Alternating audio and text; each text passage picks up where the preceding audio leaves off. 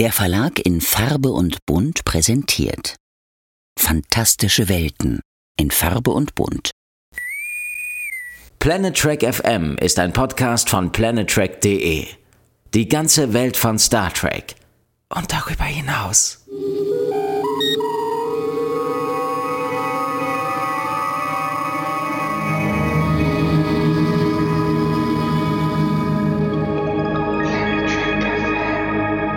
Moin Moin und herzlich willkommen zu einer neuen Ausgabe von Planet Trek FM, die ganze Welt von Star Trek mit mir, eurem Björn Sülter. Es geht weiter mit Ausgabe 142 und der Besprechung der zweiten Staffel von Star Trek Picard. Am Start haben wir diesmal schon die siebte Episode mit dem Titel Monsters oder zu Deutsch Monster. Sie ist natürlich keins. Ich begrüße die Autorin und Kolumnistin Claudia Kern. Hallo Claudia. Hi Björn, ich liebe den Übergang. Die Folge heißt Monster, aber sie ist natürlich keins. Ja, ich mache es mir ein bisschen einfach im Moment, ich gebe es zu. wir haben jetzt mittlerweile das, was wir nicht wollten. Nach drei starken Folgen ging es jetzt dreimal ein Stockwerk tiefer qualitativ. Äh, muss man, was unsere Meinung, unsere Einstellung, unsere Wahrnehmung angeht, so sagen, oder?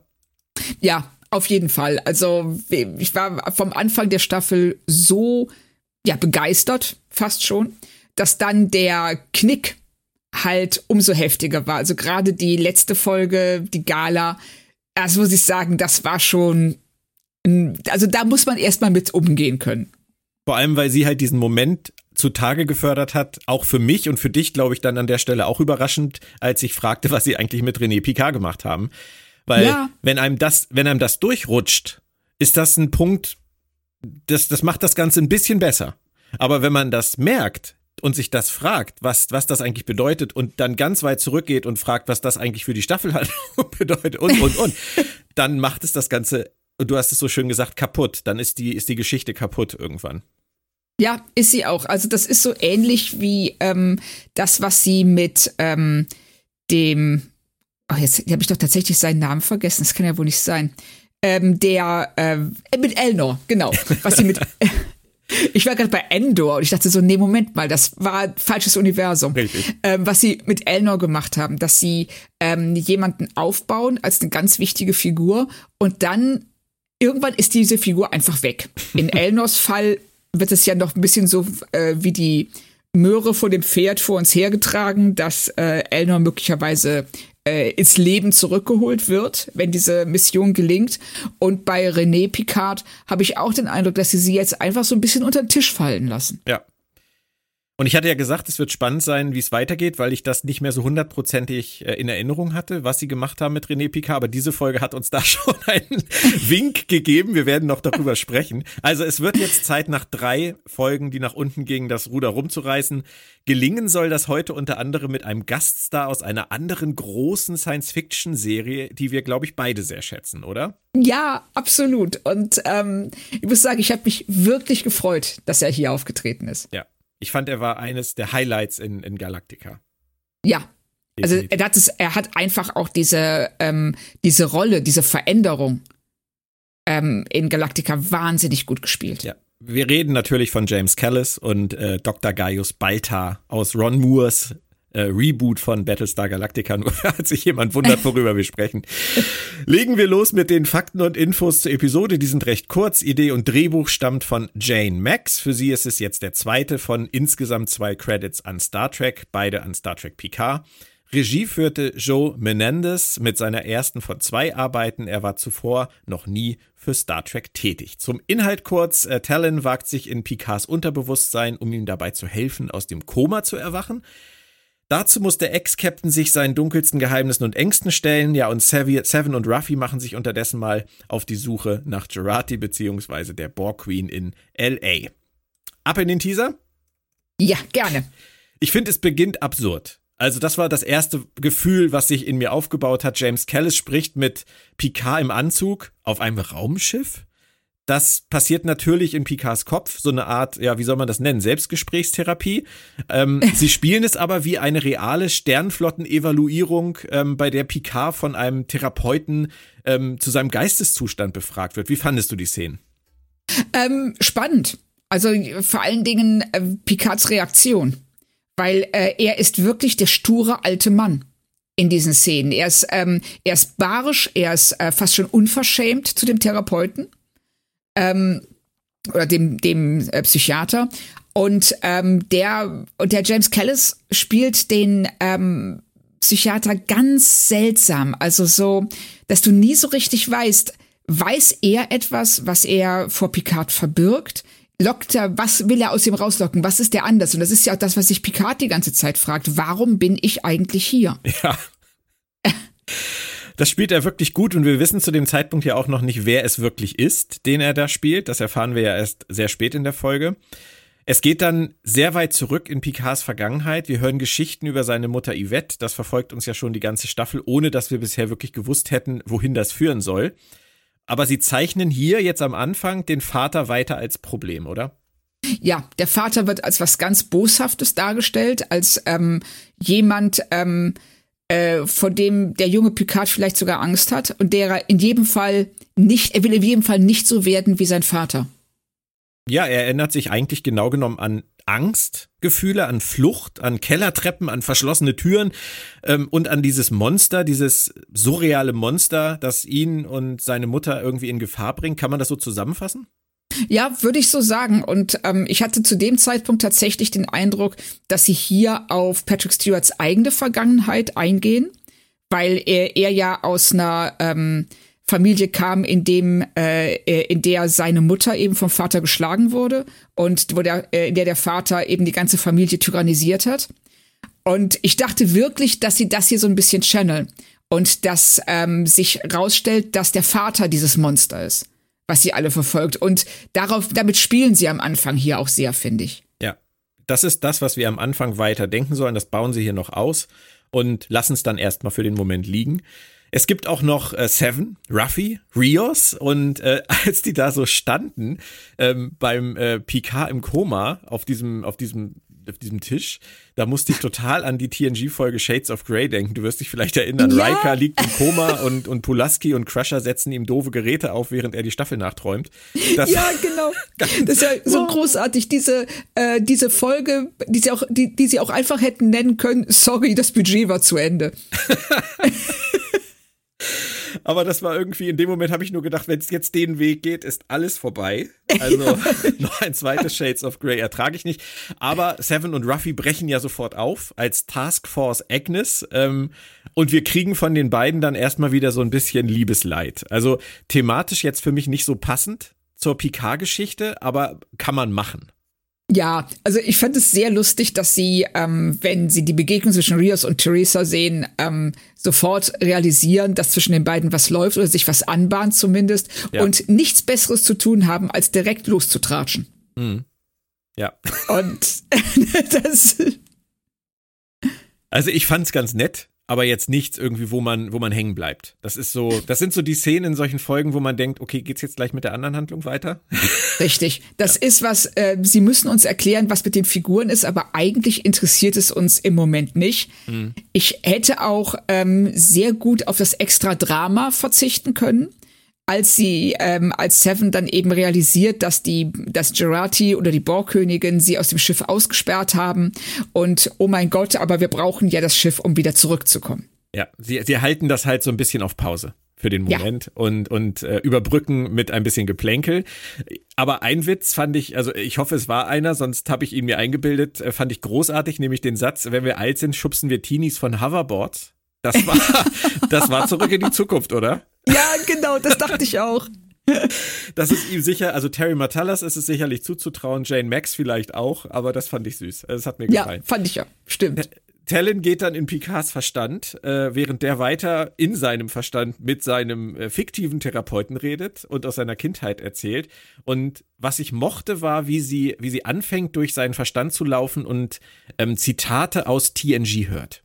Ja, das ist mir auch, äh, das, also das fand ich auch sehr schön. Sie, sie läuft durch diesen dunklen äh, Kerker und du hörst da ähm, eben äh, auch meistens sehr, also Zitate aus äh, Folgen, in denen es sehr dramatisch zugeht, in denen Picard vor schweren Entscheidungen steht. Und ähm, mir hat es sehr gut gefallen, dass sie dann durch diesen dunklen Keller läuft und sieht die Skelette und die Ketten an der Wand und sagt dann nur so, hey, das ist dein Verstand, wenn du nüchtern bist. Ich will gar nicht wissen, wie der aussieht, wenn du fünf Drinks drin hast. Ja, aber hast du den Spruch verstanden? Ist Picard jetzt ein stadtbekannter Säufer oder? Nein, was sie, was sie, äh, was sie sagen will, ist, dass ja, ähm, dass er schon, wenn er betrunken ist, halt ähm, so einen äh, unglaublich düsteren, negativen Verstand hat und dass wenn er trinkt und deine Stimmung noch verstärkt wird. Ja, ja, okay.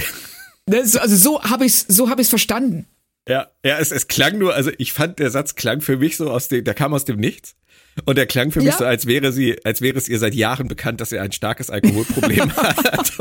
sie in dem Moment froh ist, dass er ausnahmsweise nüchtern ist, während sie in seinem Verstand rumläuft. Also das war oh, so, uh. so habe ich, siehst du, so habe ich das gar nicht interpretiert. Mag ja auch sein, dass es eingebildet war. Auf jeden Fall äh, sollten wir festhalten, dass äh, nicht nur Zitate zum Beispiel aus Best of Both Worlds äh, vorkommen als Echos, sondern auch eins aus der großartigen Folge Tapestry und darüber müssen ja. wir nachher definitiv noch reden. Richtig, das ist mir, äh, es, es ist mir tatsächlich nicht aufgefallen, aber ich habe es dann nachgelesen. Okay. Dann erstmal weiter im Text. Also während der alte Picard äh, pseudotherapiert wird und seinen eigenen Verstand erkundet, äh, forscht Talents Abbild mit dem jungen Picard ebenfalls in dessen Verstand rum. Es klingt ein bisschen kompliziert.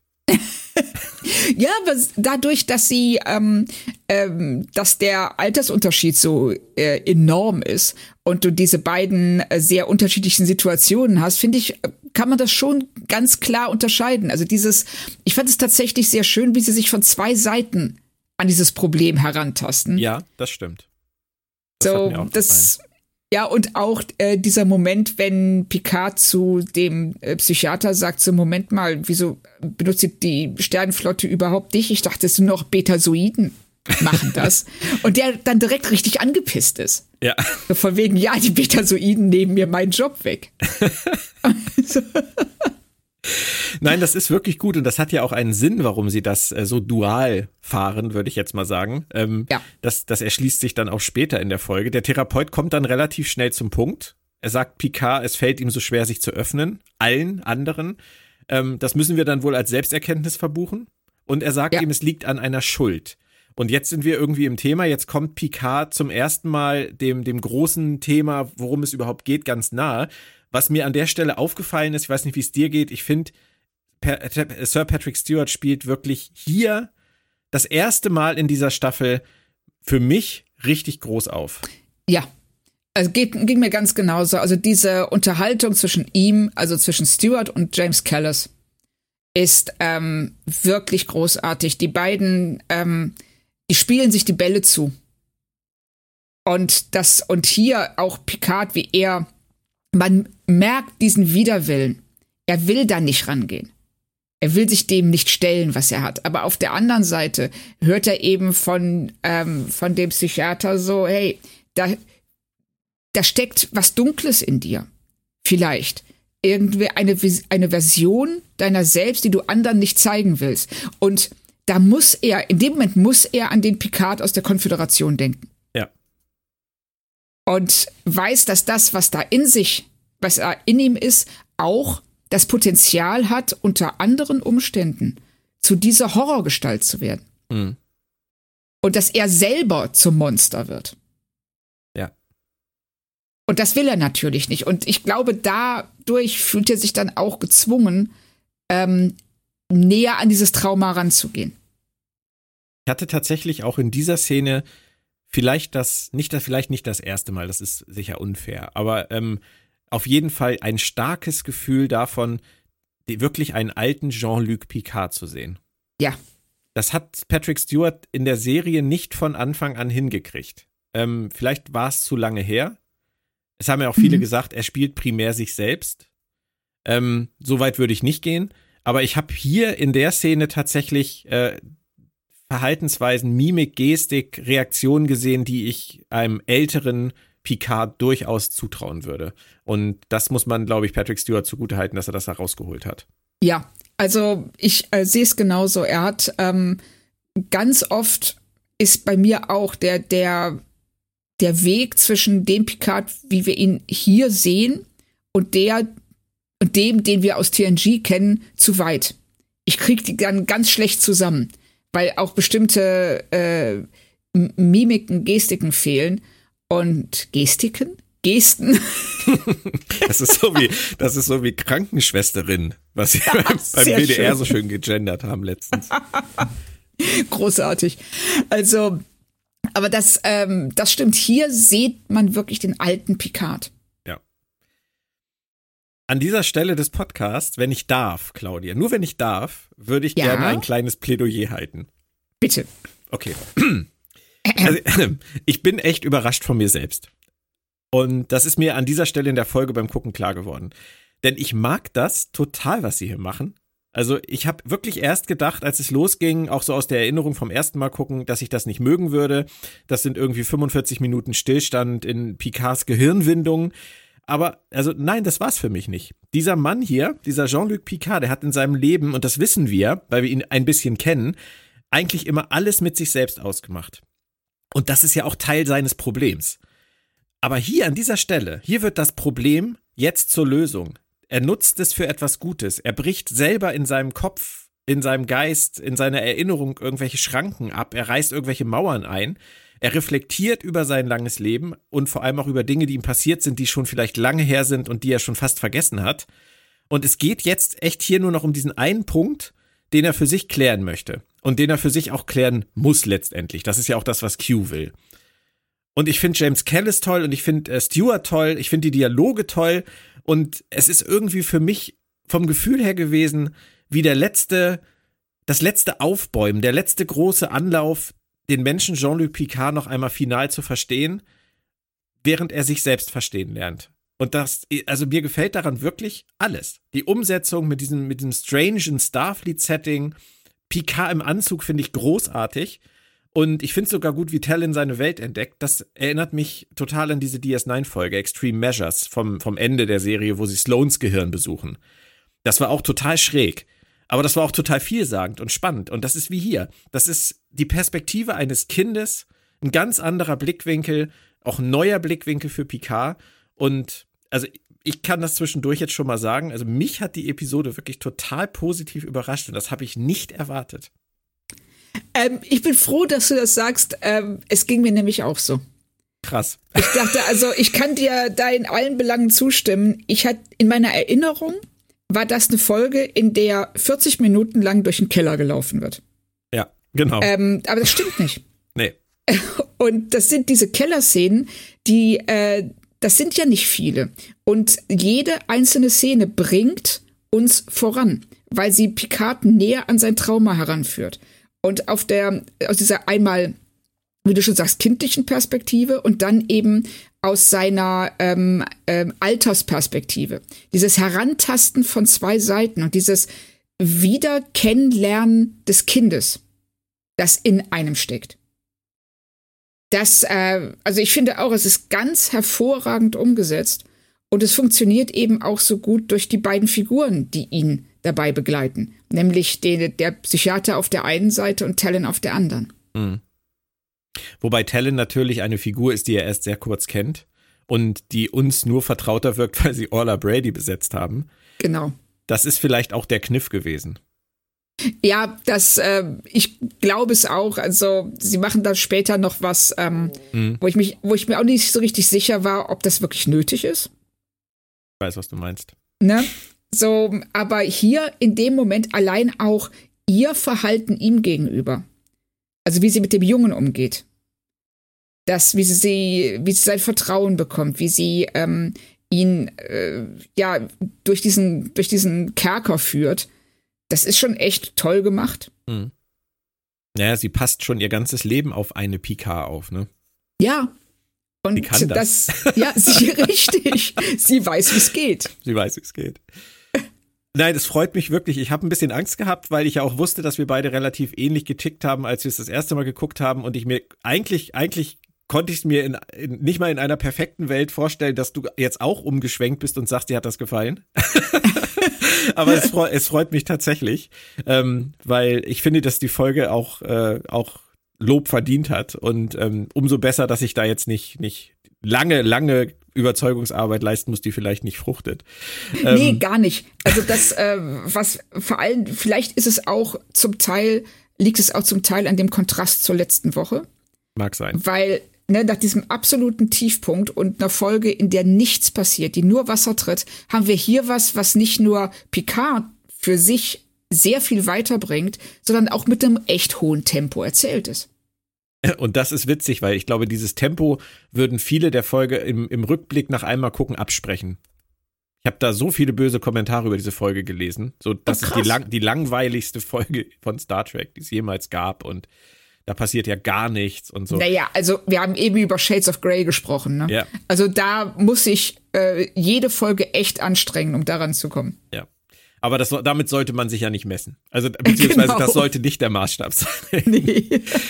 Dann lass uns kurz zu äh, Rios und Theresa schwenken. Ich finde das schon krass, was sie ihr zumuten. Da sitzt Helen mit weißen Augen neben Picard. und mein Lieblingssatz der Folge, echt, Theresa zu Rios. Wieso gehen sie auf mich zu wie ein Serienmörder? Ja, genau. ich habe schallend gelacht. Ey. Ich auch. So. Das ist auch, wenn man sich überlegt, was diese, was Theresa die letzten, sag mal, zwei Stunden mitgemacht hat. Und dann noch im Verlauf der Folge mitmachen muss dass ähm, also Tellen mit den weißen Augen, dann vorher der Defilibrator, der um die Ohren fliegt, dann Rios, der sagt, äh, das ist nicht so, wie es aussieht, obwohl sie nicht wissen kann, wovon er, worauf er sich bezieht. Dann als nächstes die, der Serienkiller-Kommentar. also, und dann diese ähm, Beteuerung von ihm, ähm, ist kein Problem, ich bin Mensch. Ja. so. Sind wir jetzt schon echt an dem Punkt unserer Beziehung, dass ich, ja. äh, dass du mir versichern musst, dass du ein Mensch bist, sagt sie ja dann ja. auch noch. Und sie hatte genau. ja auch genau. schon mal vorher in der Staffel äh, sowas gesagt, wie, als er meint, wir sind die Guten, dass das die Guten niemals sagen würden. Ja, Also richtig. die haben einige gute Schlagabtausche. Ist das ein Wort? Äh, Schlagabtausche. Schlag, Schlag, Schlag. Schlagtauschgeschäfte. Ja, Schlagtauschgeschäfte. So. so. Oder so. Dann beamt er noch so ganz heimlich verschämt einen neuralen Oszillator rein, den Theresa dann anwenden soll. Das ist da an der Stelle, finde ich, total Star Trek 4. Das ja. ist so wie, mir ist eine neue Niere gewachsen. Da, da geht es überhaupt nicht mehr um, um Sinn und Verstand, sondern da geht es nur noch um Spaß.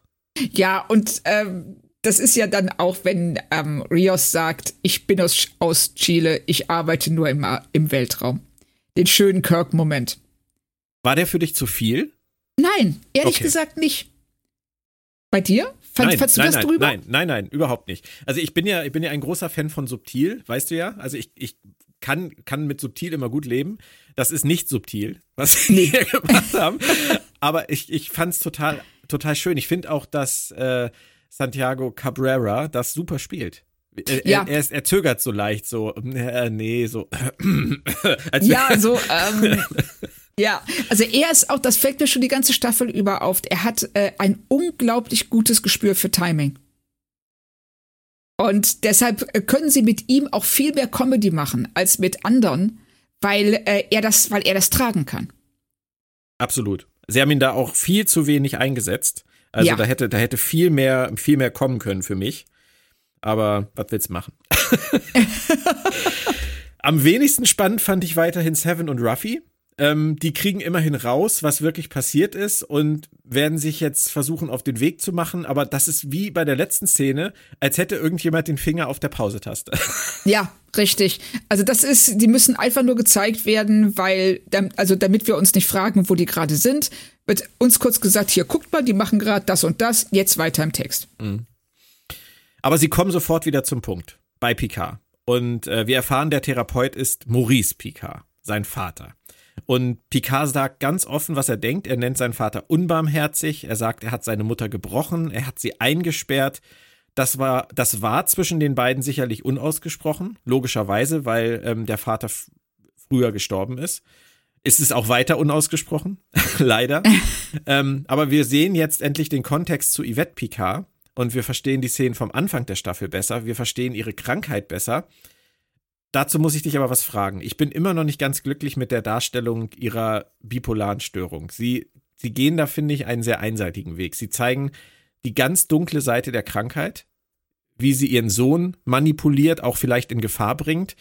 Ich kann echt verstehen, wenn das nicht jedem zusagt. Vor allem vielleicht Menschen, die an einer vergleichbaren Krankheit leiden oder mit anderen Menschen in ihrem Umfeld zusammenleben, die an so einer Krankheit leiden. Wie siehst du das? Hätte man das ausgewogener machen müssen? Ja, das ist so ein bisschen das Horrorfilmproblem, dass ähm, Leute mit äh, psychischen Erkrankungen eben als gruselig, unheimlich ähm, und unberechenbar dargestellt werden als eine Gefahr, obwohl ja ähm, ne, diese Gefahr, die von psychischen Erkrankungen für andere vor allen Dingen ausgeht, grotesk überschätzt wird. Mhm. Sind ja wirklich auch bei Schizophrenie ganz, ganz seltene Fälle, mhm. in denen das so ist. Und was ich hier wirklich schlimm finde, das ist, dass im 24. Jahrhundert die Antwort auf, oh, diese Frau hat eine psychische Erkrankung, sein muss, wir sperren sie im Schlafzimmer ein. Wobei ich da wirklich noch mal länger drüber sprechen möchte mit dir. Vielleicht. Ja, lass uns das machen, weil das fand ich ähm, äh, Maurice sagt ja in der Szene zu ähm, ja, Jean-Luc, dass er, äh, dass sie die Hilfe verweigert hat. Ja. Und dass er deshalb nicht wusste, was er tun soll. Aber wir reden hier, also kann es wirklich sein, dass ihre Persönlichkeitsrechte in dem Moment, also dass er sagt, ja, okay, die will das nicht. Deshalb respektiere ich das. Auf der anderen Seite sperre ich sie im Schlafzimmer ein. Also ich respektiere ihre Persönlichkeitsrechte, aber das Recht auf körperliche Selbstbestimmung nehme ich ihr. Ja, das ist furchtbar. Und das ist ja, in, in Star Trek ist, ist, es doppelt furchtbar, das so zu sehen. Ähm, wir haben das ja auch bei unserem Live-Podcast thematisiert und sehr angeregt auch mit, äh, mit den Leuten besprochen. Ja, also das ich, war echt spannend. Ich, ich kann glauben, ich, also andersrum. Ich, ich glaube dem Drehbuch, dass es Menschen gibt, denen, denen man nur schwer helfen kann. Da ja, geht es dann nicht nur um, um psychische Erkrankungen, es geht auch um Suchtkrankheiten. Es gibt Momente im Leben von Menschen, wo du nur noch schwer helfen kannst. So. Wo sie sich einfach schwer helfen lassen. Das würde ich dem Drehbuch abnehmen. Ähm, ich kann sogar glauben, dass das heute so, wie sie das hier jetzt zeigen, in unserer Welt noch passieren könnte. Auch wenn ich hoffe, dass es nicht so ist. Aber ich könnte es, ich, ich, wenn, wenn ich es in der Zeitung lesen würde, würde ich wahrscheinlich denken, es, es verwundert mich nicht komplett, weil wir einfach als Gesellschaft meiner Meinung nach noch nicht so weit sind. Ja. Ähm, ich kann auch verstehen, dass jemand wie Maurice Picard hilflos ist an einem gewissen Punkt. Das ist, das ist alles für mich okay. Ich will das halt wie du nicht fürs 24. Jahrhundert glauben. Und ich will vor allem nicht, dass sie uns ein 24. Jahrhundert zeigen, das aussieht wie das 18. Jahrhundert. Ja, das ist ein, also, ein Riesenproblem, finde ich, an der Stelle. Das ist für mich äh, tatsächlich eines der Schlüsselprobleme der ganzen Staffel. Woher kommt diese Isolation? Wieso sieht es da aus wie im 18. Jahrhundert? Wie kann das sein, dass der Vater zu seinem Sohn sagt, oh, da unten im Keller, da kannst du auf tausend Wege sterben? Weißt du, würdest du ein Kind in ein Haus bringen, in dem es auf tausend Wege sterben könnte? Jetzt komm, jetzt komm ich. das ist nämlich etwas, was mir auch erst jetzt, gestern Nacht aufgegangen ist, zu später Stunde. Wir sind uns einig, Claudia, dass das nicht der echte Maurice Picard ist. Ja. Das sind alles Erinnerungen von Jean-Luc Picard. Das sind verschüttete Erinnerungen, das sind verdrängte Erinnerungen, das sind vielleicht auch nie weitergedachte Erinnerungen. Das sind Erinnerungen eines Kindes, eines verstörten, ja. verängstigten Kindes, das nichts von dem, was damals passiert ist, verstehen konnte oder erklärt bekommen hat. Und es ist 80 Jahre her. So, und jetzt im hohen Alter holt Picard diese Erinnerungen hervor, überdenkt sie als Erwachsener und versteht sie irgendwie besser. Aber trotzdem, alles, was er hier hervorholt, alles, was wir hier gezeigt bekommen, alles, was jeder hier sagt, das ist alles basierend auf den Wahrnehmungen eines Kindes. Ja. Er hat seinen Vater nicht persönlich getroffen, der konnte sich nicht mehr erklären. Es hilft auch nichts mehr für die Beziehung der beiden. Picard sagt das an der einen Stelle so schön. Ich wünschte oder ich, ich befürchte, ich habe dich nie richtig gekannt. Ja. Das wird sich auch nicht mehr ändern. Es ist nur eine Verarbeitung von Dingen, die sowieso schon in ihm waren. Und daher finde ich, kann das alles, was wir hier sehen, auch die verzerrte Wahrnehmung des Knaben Jean-Luc sein und muss nicht dem entsprechen, was im 24. Jahrhundert mit Menschen mit bipolaren Störungen geschieht. Ich finde, das kann man der Folge zugute halten, aber sie machen halt trotzdem den Fehler, es unreflektiert hinzustellen und uns es sehr schwer zu machen, vielleicht auf diese Interpretation zu kommen. Ja, richtig. Das, ähm, sie hätten es sich so einfach, also so viel einfacher machen können, wenn sie, ein, wenn sie mal was gesagt hätten. Also, dass er, ähm, weil alles, also dieses Trauma, das wird ja hier jetzt noch nicht geklärt, das kommt ja erst in der nächsten Folge, eben die Sache mit dem, mit dem Schlüssel und dem Schlafzimmer.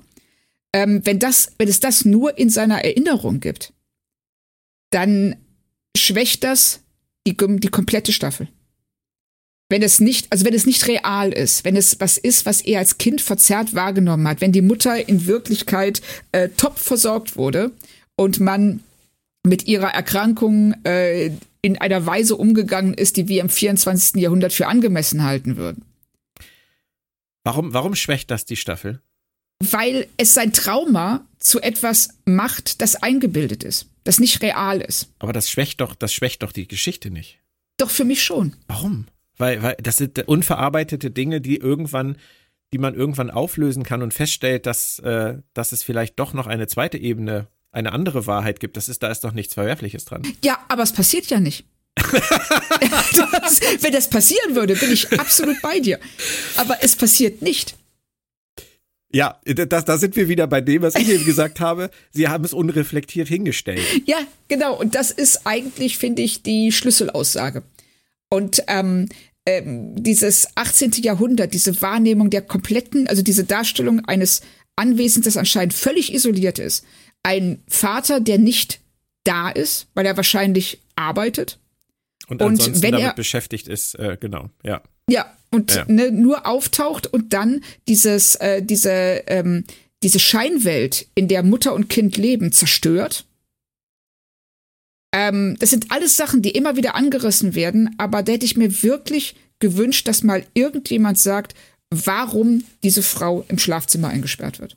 Wie gesagt, also ja, äh, ich hätte mir einfach ich hätte mir nicht gewünscht, dass mir irgendjemand erklärt, warum diese Frau im Schlafzimmer eingesperrt wird, sondern ja doch. Ich nein, ich hätte mir gewünscht, dass es klarer wird, dass es in Picards Kopf, also in Jean-Luc Picards Kopf verzerrt abgespeichert wurde, weil diese Angst, seine Mutter zu verlieren und diese Fixierung auf den Vater als Monster, der ihm diese Mutter nimmt, der ihm diese, dieses Leben nimmt, letztendlich, was ja. er führen will, ähm, sich bei ihm festgesetzt hat und dass er gar nicht als Kind verstehen konnte, dass äh, ja, die lag manchmal im Bett, wenn es ihr schlecht ging. Und dann kam irgendjemand und hat sich um sie gekümmert, während er in der Schule war. Und dann kam er nach Hause und dann hat er wieder gesehen, die ist im Schlafzimmer. Und dann hat sich der Vater vor die Tür gestellt und hat gesagt, da gehst du jetzt nicht rein, weil er wusste, es ist für den Jungen besser, wenn er jetzt da nicht reingeht.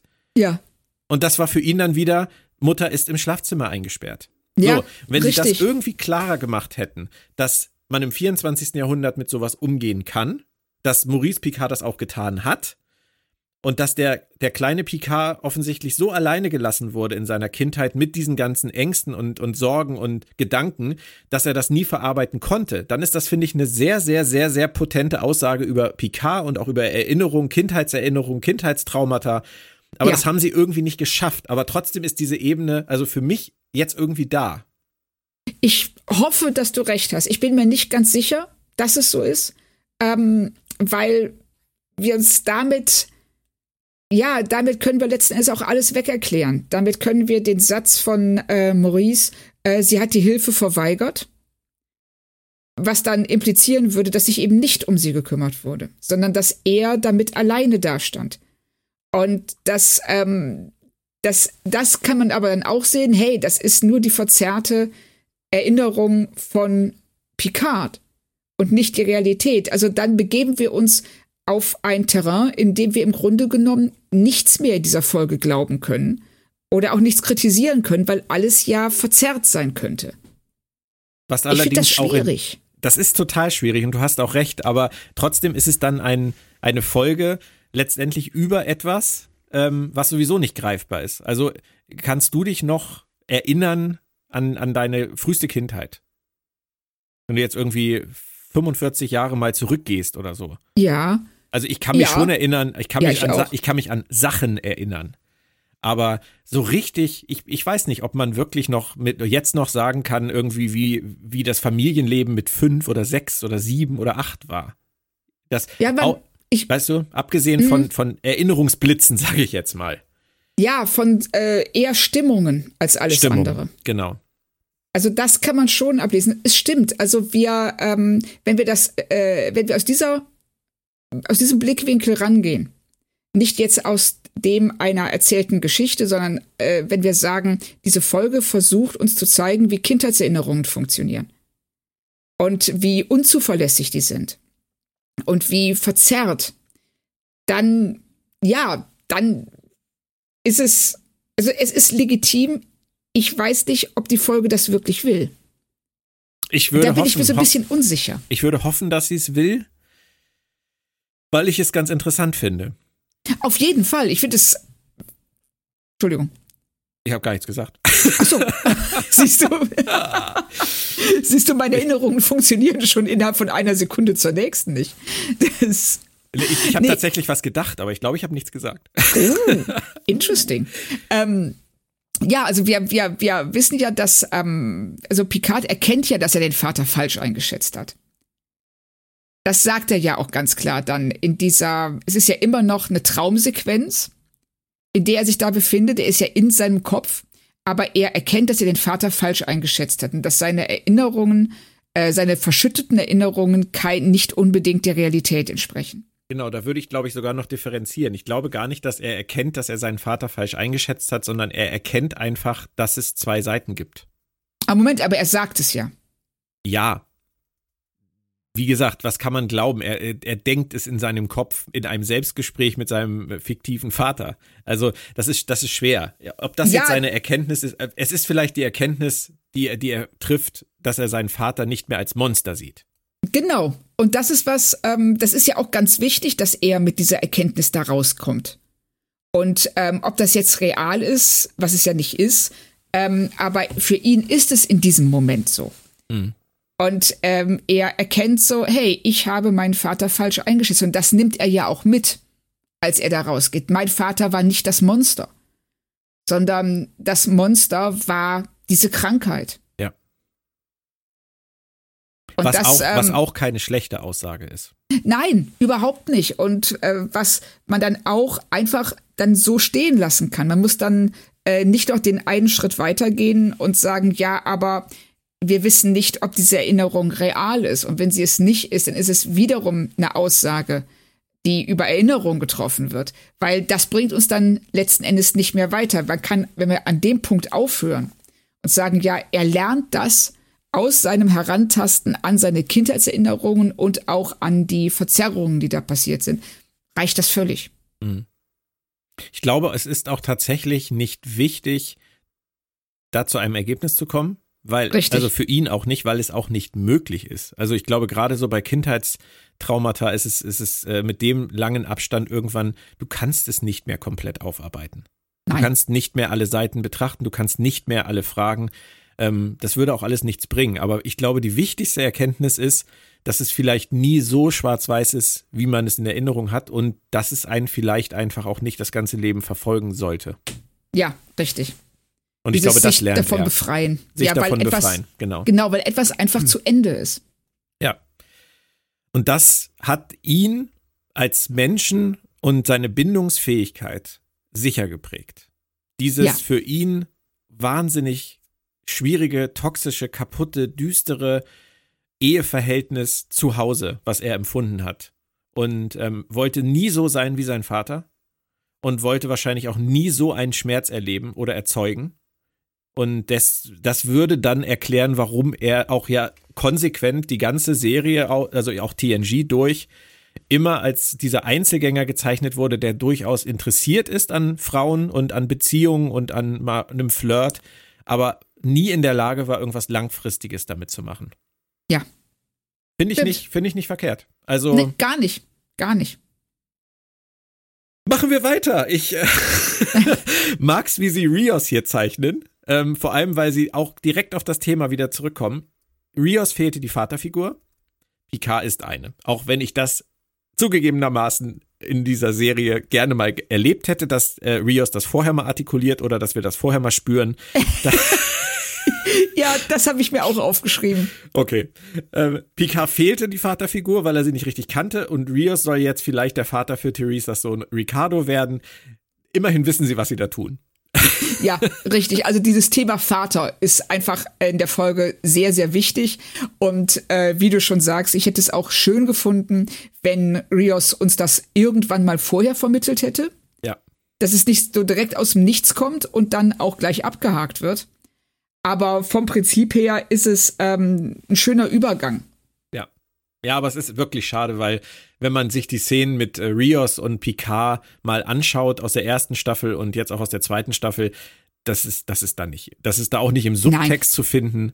Das ist, da ist sicherlich Wertschätzung, Respekt da und so, aber that's it. Also, das holen sie hier aus der Tasche. Ja, den, so kam es mir auch vor.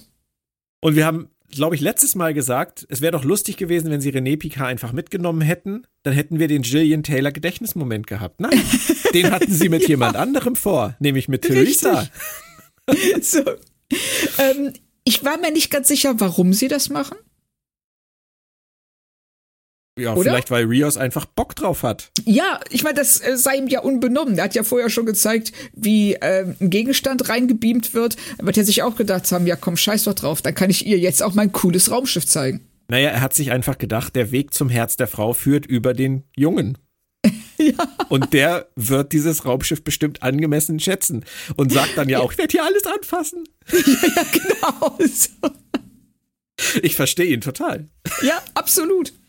So, da ist man natürlich auch sofort bei Beandeter durch die Galaxis, wenn ähm, ähm, ähm, der Knopf gedrückt wird und dann erscheint da nur eine Aufschrift, bitte diesen Knopf nicht nur einmal drücken. Ja.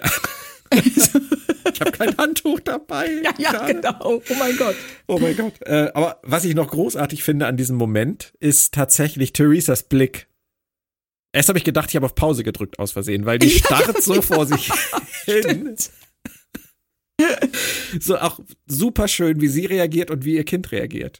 Ja, dieser Unterschied, dass einfach ähm, Kinder akzeptieren solche Dinge eben äh, viel, viel schneller. Mhm. Und sie als Erwachsene, sie steht da einfach nur so, hey, das ist nicht die Realität, das kann nicht sein. Ja. Und endlich sehen wir in der Folge dann auch mal die Jurati Queen wieder. Die hat gefehlt. Also sie hat zum Glück nicht so sehr gefehlt, weil die Szenen mit äh, Picard und, und Maurice äh, gut waren. Aber ähm, ist auch schön, dass sie trotzdem noch wieder mit dabei ist. Trotzdem hat mich die Szene verwirrt. Sie geht in eine Bar, wo Cocktails dran steht. Da habe ich nur gedacht, okay, das ist jetzt eher Agnes, die da rein will.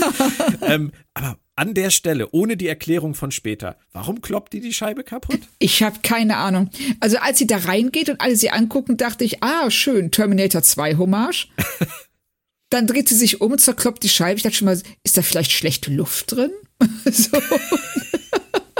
Stranger Moment. Wirklich. Ganz, ganz seltsam, ja. Und dann kommen wir ganz kurz zum Thema René Picard tatsächlich und Sung. Hatte ich gar nicht mit gerechnet, dass das irgendwo angesprochen wird in dieser Folge. Ist aber alles gut. Also René Picard haben wir gerettet. Und diese, dieser lapidare Satz, ich meine, der zeigt uns im Nachhinein nur, dass wir recht hatten. Sie haben ja. sie einfach whoop, über die Klippe geschickt und alle Fragen, die wir letzte Woche gestellt haben, was hat die danach gemacht, nachdem sie mit diesem Bodyguard kennengelernt hat, mit sieben kurzen Intus, der dann angefahren wurde, von Leuten weggebracht wurde, die keinen Krankenwagen rufen wollten, offensichtlich. Und dann geht sie zurück auf diese Party und wir wissen nicht, was sie tut. Und äh, wir, wir verstehen Zung nicht und so weiter. Diese Fragen bleiben alle bestehen. Leider. Aber ich kreide das nicht dieser Episode hier an. Nein, also ich kreide das der Vorbereitung auf diese Episode an. Und äh, das so lapidar abzuhandeln, was ähm, uns die letzten drei oder ja doch drei Folgen wirklich beschäftigt hat. Und das war aufgebaut worden als das Riesending. Sie müssen René retten. Sie müssen dafür sorgen, dass, die, dass sie diese Mission macht. Und dann kommt so ein Nebensatz, so, ja, ja, läuft alles, ist gut. Und das war's. Und, und ich will jetzt nicht vorgreifen, was die Staffel angeht, aber wir haben das schon mal thematisiert. Es kommt ja am Ende dazu, dass wir lernen, dass Q wirklich nur wollte, dass Picard diese persönliche Geschichte für sich abschließt und diese persönliche Lektion lernt. Das sagt er ja. ihm ja nachher auch. Und ähm, wenn man es jetzt genau nimmt, René Picard war dafür überhaupt nicht nötig, außer dass Q Sung darauf angesetzt hat, René Picard zu überfahren was verhindert wurde dadurch, dass Picard sie weggeschubst hat und dadurch ins Koma gefallen ist und in diesem Koma endlich zu sich selbst gefunden hat, das kann keiner orchestrieren. Das kannst du mir nicht erzählen. Nein, das ist komplizierter als der komplizierteste Daily Soap Handlungsstoff. also diese Art von, vor allem, es ist, es ist letzten Endes sinnlos. Wir brauchen das alles nicht. Also klar, wir brauchen diesen Koma-Moment, aber der hätte es, lass ihm einen Stein auf den Kopf fallen. so, Wie Roadrunner. Nicht ganz so dramatisch. Stein. ja. Oh Gott. Ja, ja, ja, du hast natürlich recht. Das hätte uns vieles erspart. Das hätte uns auch Sungs Autofahrt erspart. Das, also das ist, ich kann es jetzt schon sagen, das ist für mich, diese Szene ist der Tiefpunkt der Staffel. Ich glaube nicht, dass noch irgendetwas kommt, wo nee. ich so drauf reagieren werde wie auf diesen Moment. Und es ist auch, ich, als ich mir den, den Podcast der letzten Folge nochmal angehört habe, habe ich wieder Tränen gelacht, als du angefangen hast, äh, Sungs Plan zu beschreiben. Wie er mit laufendem Motor draußen wartet auf etwas, von dem er nicht weiß, dass es passieren wird. Ja, genau. Und dann danach nach Hause fährt und einfach aufgibt. Und das ja offensichtlich auch beibehalten hat. Der hat sich wahrscheinlich dann zu Hause betrunken und liegt jetzt vier Tage lang auf der Couch. Ja, so. richtig. Und dann ist es auch zu spät für irgendwas. So. Genau, während, während seine Tochter sich irgendwie alle Videos ansieht, die sie auf seiner Festplatte findet. Aber wie gesagt, ich habe es eben schon gesagt, das kreide ich nicht dieser Folge an, das wäre auch unfair. Richtig. Weil letztendlich, sie schieben hier nur die Scherben aus der Tür. Verkackt haben ja. sie es woanders. Genau. Also das, ähm, sie haben es in den letzten, also sie haben es in Folge 4, 5 und 6 verkackt. Ja. Aber da kann die siebte Folge überhaupt nichts für. Bin ich, äh, sehe ich ganz genauso. Und das gilt in geringem Maße auch tatsächlich für das nächste, nämlich für die Enthüllung, dass Tellen Romulanerin ist. Das erklärt aber natürlich erstens null, dass sie aussieht wie Laris. aber was soll's? Ähm, sie haben es immerhin jetzt irgendwie mal reingebracht, aber auch das ist nur Scherben vor die Tür schieben. Ja, und das, also dann, dann, dann zeigt er, also sie zeigt ihm das, das spitze Ohr und er so, oh, du bist doch eine Romulanerin, vielleicht bist du ja eine Vorfahrin. So, ja, weil alle Vorfahren gleich aussehen. ja, so. und wir sind wieder bei deinem, jeder kennt jeden. Es gibt nur zehn ja. Leute auf Vulkan. Genau. Und natürlich kennt jeder jeden und es, jeder ist auch mit jedem verwandt oder befreundet. Richtig. Das, also in irgendeiner Weise kennt man sich auf jeden Fall. Ja, und natürlich muss Tellen Logischerweise, weil sie ja genauso aussieht wie, wie Laris, muss sie eine Vorfahrin sein. Das ist, das es ist, die einzige Erklärung. auf, so viele, auf so viele Ebenen. Vielleicht ist das ein ganz neues äh, genetisches Evolutionsmodell, dass jeder oh. 75. Nachfahre wieder gleich aussieht. Hey, das wäre doch mal interessant. Ja, was es dann auch sehr viel einfacher macht, bei Zeitreisen die Leute zu finden, die du suchst. Dann ist aber Sung die Anomalie, weil der sieht immer gleich aus. Also da sehen alle gleich aus. ja, stimmt. Passt auch wieder nicht zusammen. Aber wir haken das, ist, das ab. Ja, lass es uns besser abhaken, wenn wir nämlich da noch anfangen, Theorien zu spinnen. Nein, wollen wir nicht. Ja. Es gibt noch einen Monolog von Picard, der noch erwähnenswert ist und der die ganze Staffel eigentlich erklärt. Es ist was Persönliches für Q, es geht um Selbsterkenntnis, ähm, es geht darum, dass Picard es durchleiden muss. Das erklärt uns Jean-Luc dann jetzt alles mal so in drei Sätzen. Und an ja. der Stelle musste ich dann wieder denken an, an das, was bei Twitter seit der letzten Woche so los war. Denn das klingt tatsächlich alles an dem Moment nach der grandiosen Folge Tapestry, die ja auch zitiert ja. wird in dieser Folge. Willkommen im Leben nach dem Tod aus TNG und auch dort hat Q Picard in der Zeit zurückgeschickt, damit er etwas anders machen konnte und die Auswirkungen sehen musste. Es ging um sein Herz und diesen Kampf mit dem Nausikaner und er ist danach nicht der gleiche Mann, der er eigentlich geworden ist. Und der Lerneffekt führt dazu, dass er dann am Ende zu schätzen weiß, dass er dieses, äh, diesen Kampf angenommen hat und sein Herz verloren hat und so weiter. Wir haben schon privat drüber geredet, wenn das hier eine Tapestry-Staffel wäre, eine Staffel, in der nur Picard real ist, in der nichts anderes am Ende relevant ist und es nur um Erkenntnis geht, wäre ich damit, glaube ich, ziemlich happy gewesen. Aber es gibt ein Problem. Ja, ja es gibt eben ein Problem dadurch, dass äh, es Konsequenzen auf die Realität hat. Für die Realität hat. Und deshalb offensichtlich dieser ähm, Tapestry-Vergleich hinkt, weil es eben nicht alles in Picards Kopf stattfindet und er nicht das einzig, der einzig Reale ist. Also es gibt eine Realität unabhängig von seiner eigenen. Und ähm, ich finde tatsächlich, also dieser Ansatz, ähm, das alles zu inszenieren für ihn, der hätte mir wirklich gut gefallen. Wäre natürlich auch eine Wiederholung gewesen, in gewisser Weise. Ja, aber das ist ja nicht schlimm, solange du es gut wiederholst und ähm, an den richtigen Stellen abweichst vom Original. Ja. Es Ja, wäre schon okay gewesen. Es ist, es ist schade, dass sie jetzt hier auch so viele, wie wir ja auch schon gesagt haben, Storyfässer aufmachen, die sie dann einfach wieder zumachen, weil die letzten Endes nur dazu da sind, um die Staffel zu füllen.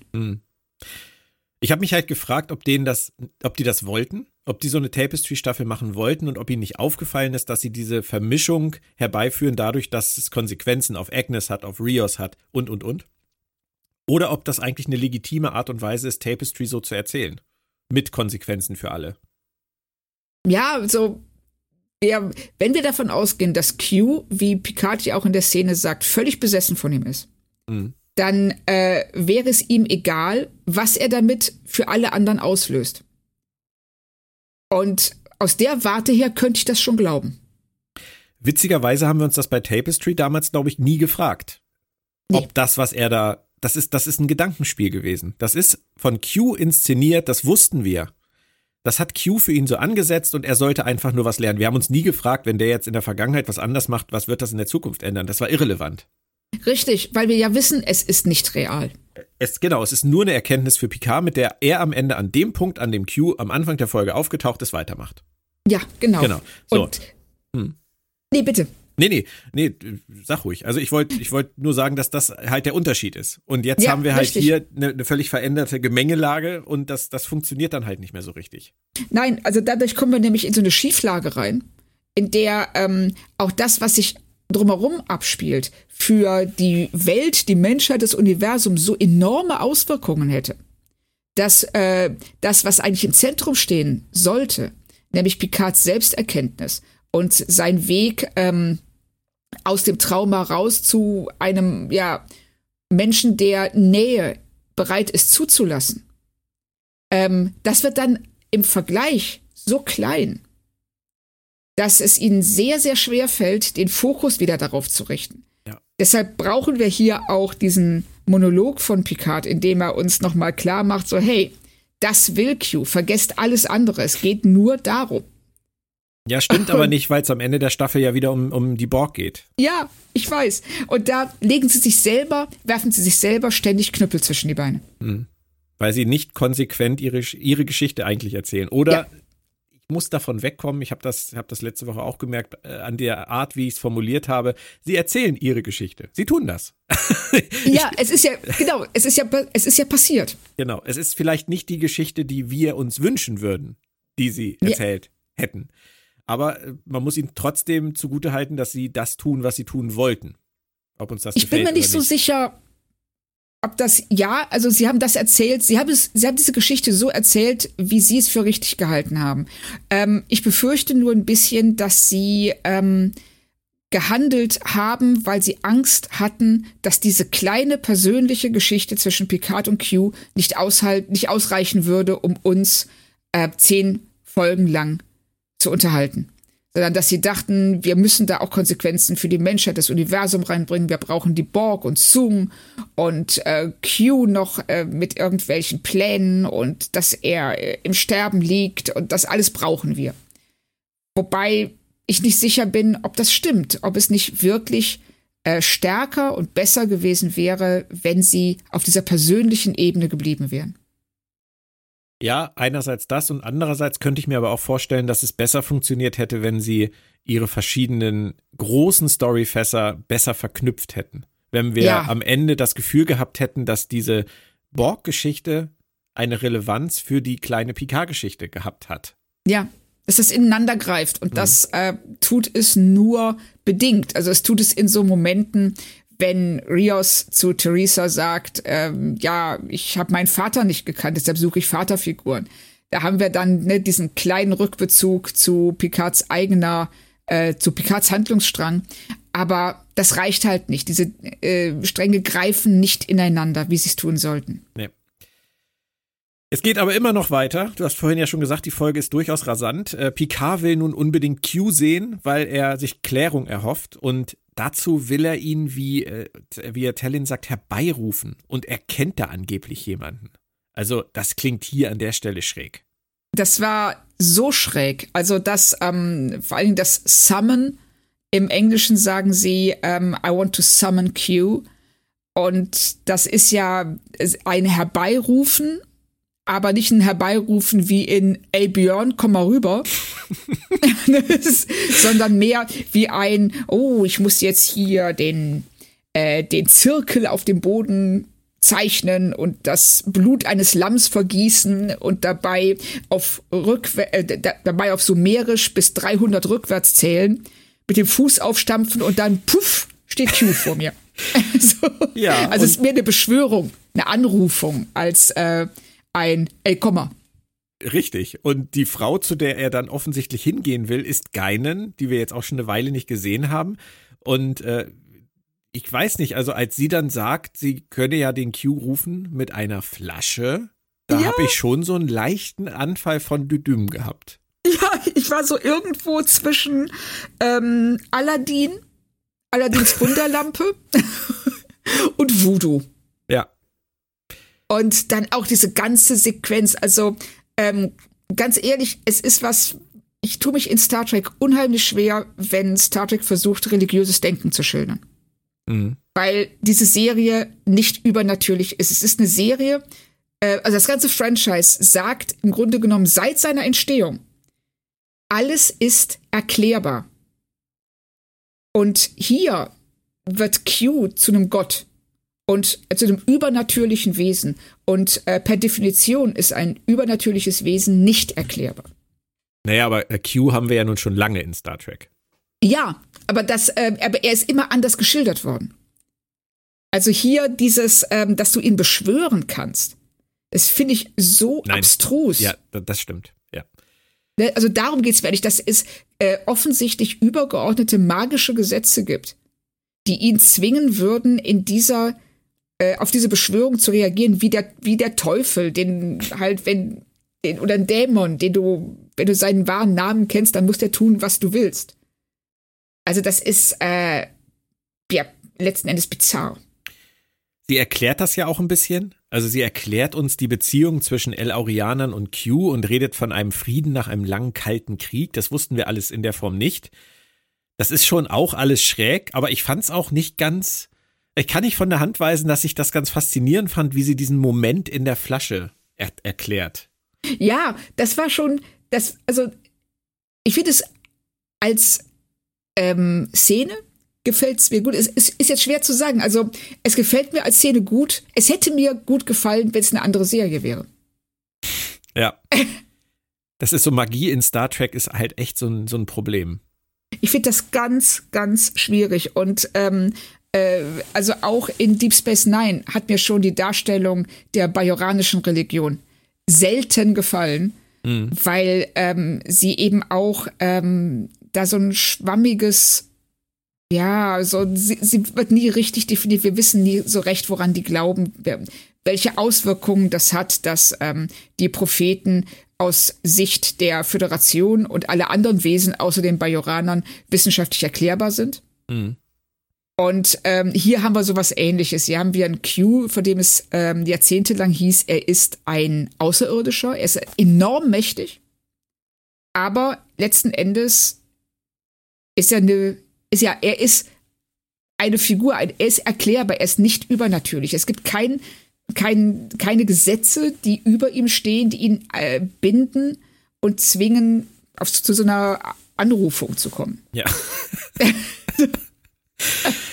es, ist, es, ist, es ist wirklich schräg und es ist auch noch schräger dadurch, dass Picard das offensichtlich wusste und äh, das nutzen will. Das passt auch so gar nicht zu ihm. Richtig. Und dann auch äh, dieses, äh, diese Poltergeist-Momente. Ja, ich habe an Exorzist gedacht, aber Poltergeist ja, passt auch. Ja, Poltergeist, Exorzist, äh, Voodoo. Also, das ist in jeder Hinsicht eine schräge Szene. Absolut. Er, Picard sah auch angemessen verstört aus. Er sah ungefähr so verstört aus wie ich, als ja, ja, ich das gesehen habe. Da war es dann ganz gut, dass sie uns noch mal kurz äh, ablenken mit äh, Seven und Ruffy. Ich glaube, das tun sie dann jetzt zum dritten Mal in dieser Folge, dass sie uns kurz ablenken mit den beiden. Und dann kommt ein Geistesblitz von Seven, der auch erklärt, warum die Queen die Scheibe zerschmettert hat. Hä? und? Also, Das ist so großartig. Sie geht zum Mülleimer, nimmt die Bierflasche, zerdeppert die Bierflasche auf dem Bürgersteig und sagt, ah, Endorphine. Weil, klar. Klar. Vielleicht sollte ich das auch mal probieren. Ich habe mir auch gedacht, so, hey, wenn ich schlecht gelaunt bin, so schmeiße ich einfach ein paar Bierflaschen. Kein Problem. Muss man nicht mehr wegbringen. Und oh, wenn es dem Endorphinspiegel hilft irgendwie. also das war als Herleitung, ich meine, abgesehen davon, Seven müsste eigentlich wissen, was der Effekt des Zerschlagens der Bierflasche sein könnte. Das muss sie nicht ausprobieren. Ja. Richtig. Aber sie probiert es aus und ist dann, hm, kombiniere, kombiniere. Zeig mir nochmal das Video. Guck mal, sie hat das gleiche im großen Stil gemacht. Das ist schon, das ist so wie, der, wie vieles in dieser Staffel. Es passiert, was passieren muss, weil es passieren muss. Ja, richtig, weil sie brauchen diese Erklärung irgendwie, dass sie jetzt nochmal eine Bedrohung aufbauen. Ja. Indem sie sagen, wenn sie noch mehr Macht an sich reißt, dann, was sie durch Endorphine tut, dann wird sie in der Lage sein, auch andere zu assimilieren. Und dann haben wir eine, einen neuen Borg-Staat mitten in Los Angeles. Ja, und wir haben im Prinzip First Contact Part 2. Ja. Die Assimilation Stimmt. der vollständigen Erde. Das kann sie. Und das klingt jetzt halt natürlich wieder so nach dem Mega-Endgame irgendwie der Staffel. Ja. Genau. Und das äh, ist eben was, das dann drei Folgen vor Staffelende auf einmal ausgepackt wird. Und ähm, man sich aber fragt, wir haben vorher jetzt schon so viele Bedrohungen. Wir haben die Konföderation gehabt, wir haben Sung und äh, wir haben die, die äh, Umweltverschmutzung auf der Erde und äh, diese ganzen Dinge, die ganzen furchtbaren Dinge, die sich da anbahnen. Mhm. Und ist es jetzt nötig, jetzt auch noch eine Borgkönigin zu bringen, die Los Angeles assimilieren will? Ich hätte es nicht gebraucht. Nein, nein ich auch nicht. Ich, so, so cool ich die Vorstellung finde, dass man dann ähm, so eine Folge hat, die abläuft wie die Körperfresser. Ja. ne, das wäre schon ganz geil gewesen. So die äh, einzig nicht assimilierten Wesen laufen durch Los Angeles und überall hast du halt die Borg. Aber das, das Budget nicht für gereicht. Nein, genau. Zum einen das und zum anderen ahnt man hier auch schon, dass sie da nicht viel rausholen werden, weil sie es bei den anderen Bedrohungen bisher auch nicht gemacht haben. Ja. Zurück in der Bar. Ich mag's total, wie sie hier eine Geste von Geinen aus der TNG-Folge Q-Who, Zeitsprung mit Q, ja. die keinen Sinn ergab damals und nie erklärt wurde, hier wieder rausholen und in den Kontext setzen. Also Geinens Abwehrhaltung gegenüber Q und das dann jetzt im Prinzip benutzen, um diese magische Verbindung der El Auriana und der Q zu erklären. Das ist echt witzig. Das fand ich auch. Also, da war ich dann sogar bereit, das zu schlucken, was sie vorher gemacht haben. Ich finde auch am Ende von der Beschwörung ihren kleinen Huster echt witzig. so. also aber das hier, die Geste ist mir auch aufgefallen. Das ist ein wirklich cooler Moment. Und wir wissen ja heute, dass äh, Whoopi Goldberg und John Delancey das damals beim Dreh spontan gemacht haben. Ja, es macht es ja nur umso lustiger, dass die das damals völlig sinnfrei gemacht haben, es nie jemand erklärt hat und die das jetzt benutzen, um einfach die komplette Geschichte zwischen Elorianern und den Q zu erklären. Ja, also, genau. Es macht es für mich irgendwie nicht glaubhafter, aber ich fand es total lustig. Richtig, das fand ich auch. Und das ist so, es ist immer noch, ja, wie du schon sagst, nicht wirklich glaubhaft, aber ähm, es ist ein schöner Moment. Ja. Und es kommt jemand anders rein, leider kein Q. Und da wäre für mich mal interessant, war das, also derjenige, der da reinkam, war das für dich äh, Lieutenant Duquesne aus der Voyager-Folge Relativity oder war das jemand anders? Es war für mich tatsächlich Dutch aus The Shield. Es hat mich sehr gefreut und natürlich auch hier der, der, ähm, Mensch, wie hieß denn der in 12 Monkeys, der FBI-Agent? Ja, ich weiß, wen du meinst. Ja, ja, ne? genau. Ähm, Robert, Robert irgendwas. Ja.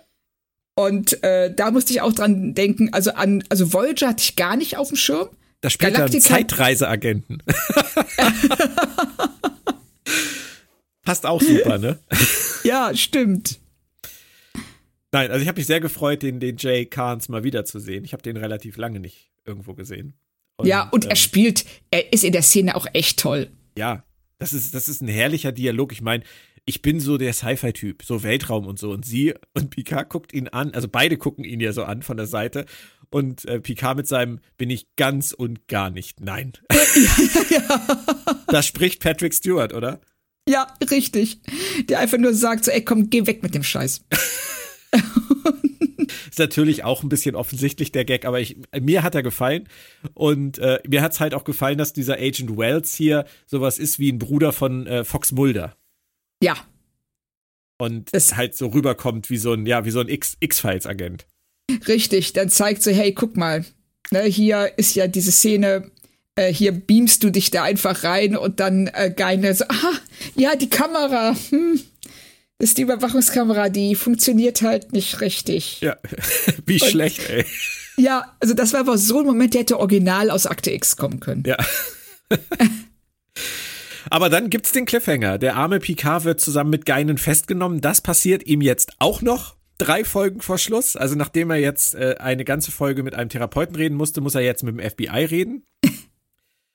Wir haben wieder den Cliffhanger und äh, ich würde sagen, wir sind beim Fazit angekommen. Möchtest du den, den ersten Schuss abgeben? Ja, sehr gerne. Also ähm, die Folge hat ihre Probleme, die wir ja auch ausreichend besprochen haben, ob das jetzt die Darstellung von äh, psychischen Erkrankungen ist, ähm, ob das äh, das mehr oder weniger sinnfreie Herum Tapsen von Raffi und, und Seven ist, die äh, neue Bedrohung, die aufgebaut wird und ähm, die, dieser Mom seltsame Moment der, des Übernatürlichen. Aber auf der anderen Seite ist sie rasant erzählt. Sie ähm, hat Szenen, die, wie ich finde, wirklich bewegend sind, mhm. wenn Picard sein Trauma erkundet. Die äh, Unterhaltung zwischen Stewart und Callis ist einfach super gespielt. Also deshalb ich sag mal, nach dem Absturz der letzten Folge zögere ich nicht, hier vier von fünf zu geben. Wow, hätte ich, hätte ich nicht erwartet. Tatsächlich nicht erwartet. Ähm, ich auch nicht. Weder, weder bei mir noch bei dir. Ähm, ich bleibe auch bei meinem Plädoyer von Mitte des Podcasts. Also ich verurteile vor allem diese Folge nicht für Fehler der Staffel. Wir haben hier einen ganz extremen Fall von ähm, Problemen von Episoden innerhalb einer Staffelerzählung, nämlich dass man immer wieder darauf zurückkommen muss, was in anderen Folgen passiert ist und das unter Umständen Folgen dann auch mit in den Keller reißt. Weil man, weil man Handlungsstränge, die keinen Sinn ergeben, selbst in Folgen unterbringen muss oder will oder soll, die eigentlich was ganz anderes behandeln und das richtig gut machen. Das klappt natürlich bei einer Serie wie Strange New Worlds viel besser. Da hast du eine Folge, die handelt von irgendeinem Thema und die ist entweder gut oder sie ist nicht gut. So. Ja. Aber hier hast du halt immer in jeder Folge irgendwas Durchlaufendes drin, was unter Umständen halt äh, in die falsche Richtung zieht. Und ich kann darüber hinwegsehen. Ich finde Picards Reise mit seinem Vater super, steht für mich ganz oben. Ich finde Rios und Theresa super sympathisch und witzig, steht für mich dahinter. Und Seven und Ruffy und die magische Geine-Nummer, ähm, die laufen für mich unter noch okay. Ich bin auch bei vier von fünf. Zum vierten Mal in dieser Staffel und nach dem Absturz hätte ich das echt nicht mehr erwartet. Nein, gar nicht. Also ich habe mich gestern Abend, ähm, als ich die Folge nochmal angesehen habe, ich habe mich wirklich schwer getan. Ich habe das rausgezögert, wirklich bis zum letzten, weil ich äh, die Folge in einer viel schlechteren Erinnerung, hat, äh, Erinnerung hatte. Aber so, ich war so positiv überrascht, das hat mich auch total gefreut, dass die ja, so gut funktioniert. Mich auch. Das freut mich kolossal, weil sonst wäre es echt, also es wäre sonst sehr hart geworden für uns. Ja. Weiterhin. Und das will ja keiner. Nein, das, ja, das ist es ja. Also, das ist, äh, finde ich, auch der, die wichtige Aussage daran. Ähm, wir wollen, dass es Spaß macht. Ja. Und wenn uns die Serie das lässt, super. Aber es ist wahrscheinlich noch zu früh und auch da, das ist jetzt ein Rückbezug auf den Anfang des Casts zu sagen, das Ruder ist herumgerissen, oder? Warten wir mal die nächste ab. Also. Immerhin ist Jay Carnes dabei. Also das könnte der James Kellis werden von dieser ja, Folge. also das äh, sehr, also würde mich freuen, wenn es ist. Ich habe auch die Szenen mit ihm zumindest in einer ganz guten Erinnerung. Dann freuen wir uns drauf. Äh, mir hat sehr viel Spaß gemacht heute. Mir auch. Es geht dann nächstes Mal um die achte Episode, die heißt Mercy, beziehungsweise auf Deutsch Gnade. Und es geht dann echt in den Endspurt. Letzte drei Folgen.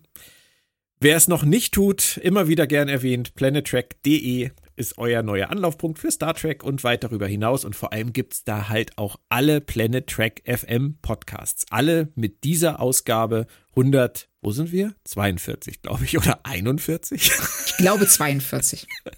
Alle findet ihr, ihr könnt sie sogar filtern, ihr könnt euch nur die PK-Casts raussuchen, nur die DS9 Re-Experience, nur die zu Discovery, wie ihr wollt. Das ist total komfortabel. Wir freuen uns über euren Besuch, verabschieden uns für heute, hören uns nächste Woche wieder hier bei Planet Track FM. Für Claudia vielen Dank und bis bald. Tschüss.